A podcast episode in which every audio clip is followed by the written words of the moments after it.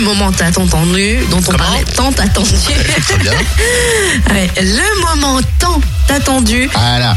le moment phare, crucial, parce qu'on vous le disait tout à l'heure hier sur D8 dans le Grand 8, Laurence Ferrari a eu le vertige. Elle est revenue sur les programmes télé de la veille en proposant de revoir des extraits. Bon, l'émission se passait bien hein, jusqu'à ce moment fatidique. Il est 11h08, l'ambiance est à son paroxysme sur le plateau, des rires, des sourires, des échanges entre les chroniqueurs. Le technicien de l'émission est content, le réalisateur s'amuse à jongler de caméra en caméra, de plan en plan, de zoom en zoom. Bernard de la regarde sa montre, dans une demi-heure il va à la cantine de D8.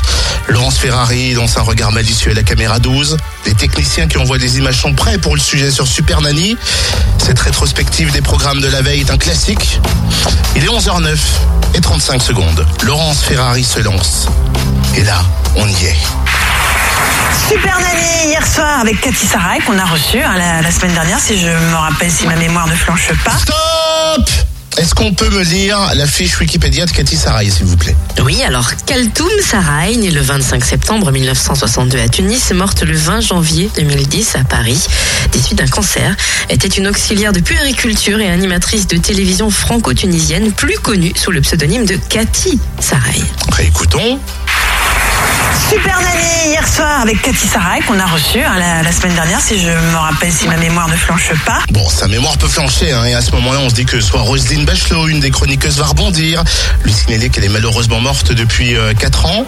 Alors là c'est une séquence assez, assez rigolote parce qu'elle elle est d'un jeune papa qui donne le bain à son petit garçon et visiblement euh, elle constate qu'il a du mal à nommer, à mettre un nom sur certaines parties du corps de son petit garçon. Regardez. Eh ben non. Personne n'a bronché, Non. ça s'appelle super neuneux.